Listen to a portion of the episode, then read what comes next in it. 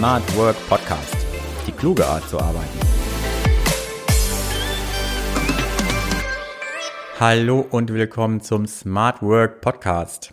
Ich bin Sven Lechtleitner, Autor und Journalist und in meinem Podcast erfährst du, wie man das Beste für sich aus der Arbeit und seinem Arbeitsleben herausholt. In dieser Folge geht es um Tipps für mehr Energie im Job, warum es Energie statt Zeitmanagement braucht, was häufige Energiefresser am Arbeitsplatz sind und was dagegen hilft, das erfährst du in dieser Folge. Los geht's! Kennst du diese Arbeitstage, bei denen nach kurzer Zeit schon die Luft raus ist? Erst das anstrengende Videomeeting in großer Runde, das zu keinem Ergebnis führt. Danach der Call mit dem Chef, der mal wieder Entscheidungen vertagt, anstatt sie zu treffen. Zurück am Schreibtisch läuft die Technik nicht, ewige Login-Probleme bei irgendwelchen Tools. Und dann möchte auch noch Kollege Müller mal wieder Aufgaben abladen, die eigentlich seine wären. Es ist erst 10 Uhr morgens, du bist seit zwei Stunden bei der Arbeit und deine Energie ist bereits aufgebraucht. Am eigenen Zeitmanagement zu arbeiten klingt in solchen Momenten vielleicht vielversprechend, bringt aber rein gar nichts. Als hätte Zeit irgendetwas mit aufgebrauchter Energie zu tun. Ein möglicher Ansatz wäre Energie statt Zeitmanagement. Selbstverständlich geht es im Arbeitsalltag auch um Zeitfresser. Keine Frage. Schlecht strukturierte Abläufe bedeuten mehr Zeitaufwand und gehen auch an die Nerven. Und was auf die Nerven schlägt, das raubt schließlich auch Energie. Also hilft Zeitmanagement dahingegen schon, seinen Arbeitsalltag zu verbessern. Aber Zeit ist eben nicht alles. Jeder Mensch hat nur begrenzte Energie zur Verfügung. Diese ist je nach Job, Unternehmenskultur, Vorgesetzten und Kollegen mal früher, mal später aufgebraucht. Ein wenig Typsache ist das natürlich auch. So empfinden manche ihren Job als stressig und belastend, während andere bei gleichem Workload total entspannt sind. Jeder ist eben anders und das ist ja auch gut so. Bleiben wir nochmal bei dem Vergleich Zeit versus Energiemanagement.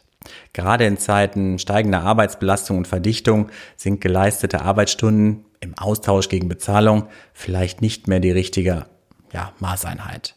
Eine Idee wäre, Beschäftigte könnten für verbrauchte Energie Entlohnung erhalten. Immer mit dem eigenen Akku, also der eigenen Energie im Blick. Ist dieser aufgebraucht oder unterschreitet das Energielevel eine bestimmte Grenze, geht es in den Feierabend. Unternehmen müssten dann mit der Energie ihrer Beschäftigten wirtschaften und darauf achten, dass niemand ausbrennt. Aber stattdessen geht es ja alles um Zeit. Viele sitzen mit leerem Akku weiterhin am Arbeitsplatz und fühlen sich ausgelaugt. Von Konzentration keine Spur. Dennoch sollen sie produktiv arbeiten. Schließlich ist es keine 17 Uhr und der 8-Stunden-Tag noch lange nicht vorbei das Energiemanagement als Maßeinheit für Lohn und Gehalt sorgt, das ist mit Sicherheit noch Zukunftsversion. Zumal es schwer sein dürfte, verbrauchte Energie bei Personen zu bemessen. Aber bis also eine grundlegende Veränderung der Arbeitswelt stattfindet und verbrauchte Energie vielleicht zumindest bei der erbrachten Arbeitsleistung eine gewisse Rolle spielt, können wir nur eines tun.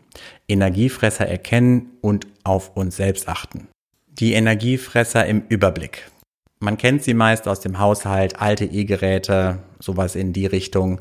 Aber im Arbeitsumfeld sind es dann doch andere Faktoren, die einem die Energie rauben. Ich habe ein paar wesentliche zusammengefasst, wobei du vielleicht ja, dich in dem einen oder anderen wiederfindest oder auch vielleicht noch ganz andere Sachen hast, die dir die Energie rauben. Erstens Videomeetings.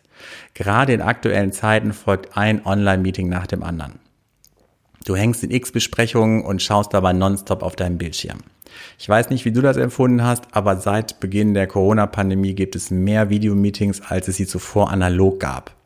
Und das kann auf die Energie gehen. Vor allem, wenn Meetings zu keinem Ergebnis führen. Zweitens, Chefs. Führungskräfte haben großen Einfluss auf die Unternehmenskultur und die Zufriedenheit der Belegschaft. Problematisch wird es immer dann, wenn sie ihrer Aufgabe nicht gerecht werden. Also Entscheidungen nicht treffen oder immer herausziehen, Aufgaben vielleicht an sich reißen, keine Verantwortung abgeben oder Rollen ja nicht richtig abstecken. Es geht weniger darum, was Chefs tun, meistens ist es das, was sie eben nicht tun, was deine Arbeit behindert. So kann beispielsweise ewiges Nichtsentscheiden einem wirklich die Energie rauben. Drittens, Technik. Ja, die Digitalisierung bringt unsere Arbeitswelt voran. Das steht außer Frage. Aber bei manchen Tools und Anschaffungen von Unternehmen die vielleicht auch alle Mitarbeiter nutzen sollen, fragt man sich oft, was soll das? Hat dieses Tool irgendjemand vorher mal ausprobiert? Stattdessen wurde es gleich für mehrere Jahre eingekauft und darf jeden einzelnen Nutzer jeden Tag die Energie rauben, sei es durch ständige Login-Probleme oder komplexe Handhabung. Auf einige dieser Energiefresser haben wir nur sehr begrenzt Einfluss. Schließlich lässt sich die Unternehmensentscheidung über ein Tool ad hoc nicht ändern. Auch der Chef bleibt erstmal der, der er ist. Aber damit du dennoch dein Energielevel im Blick behältst, gibt es jetzt sechs Tipps für dich, wie du das erreichen kannst. Tipp 1. Höre auf dich selbst. Wie bei vielen anderen Lebenslagen auch, fange erst einmal bei dir selbst an. Frage dich, wann deine eigene Energie in der Regel aufgebraucht ist. Dafür solltest du nach und nach ein Gefühl entwickeln. Schaue genau hin, in welchen Situationen und Momenten am Arbeitsplatz du dich gut fühlst, wann wiederum leer und ausgesaugt. Ist es das Gespräch mit dem Chef, die ständigen Meetings oder das Arbeitsumfeld, vielleicht gar die Arbeitsinhalte?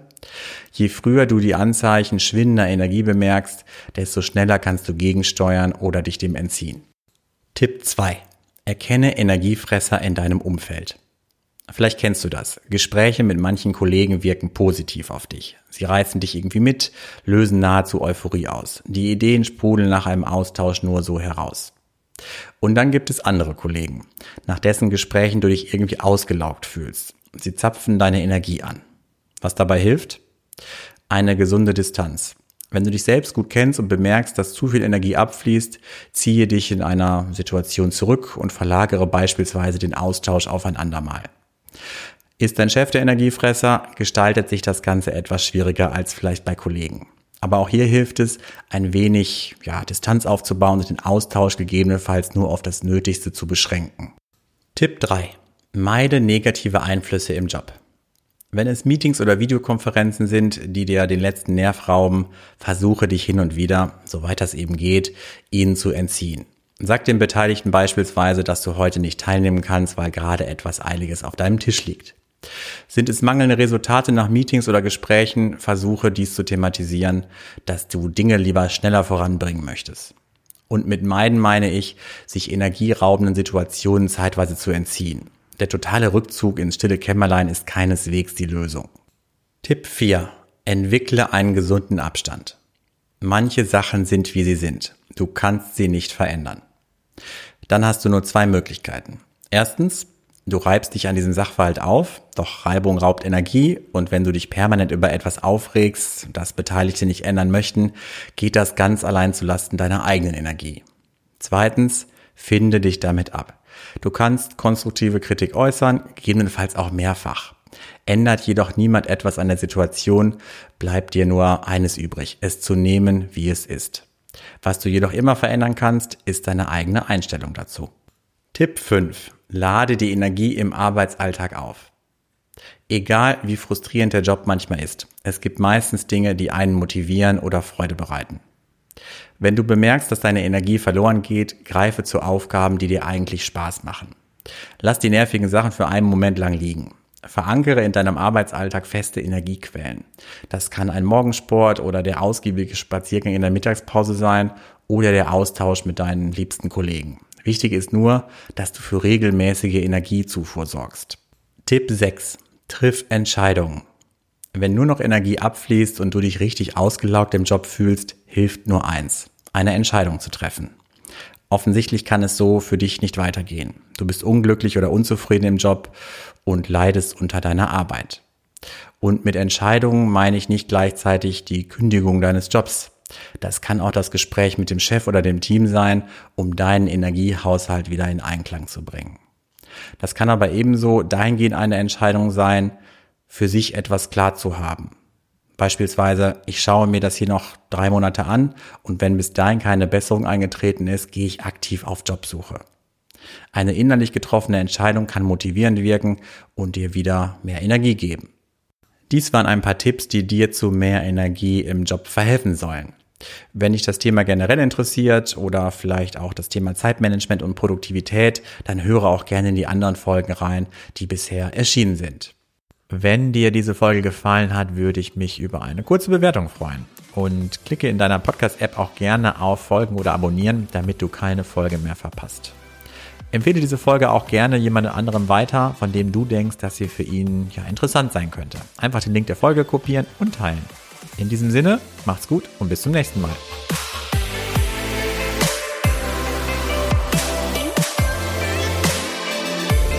Öffne auch die Links in den Show Notes.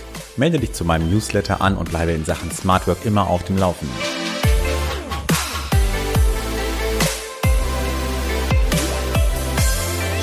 Smart Work Podcast.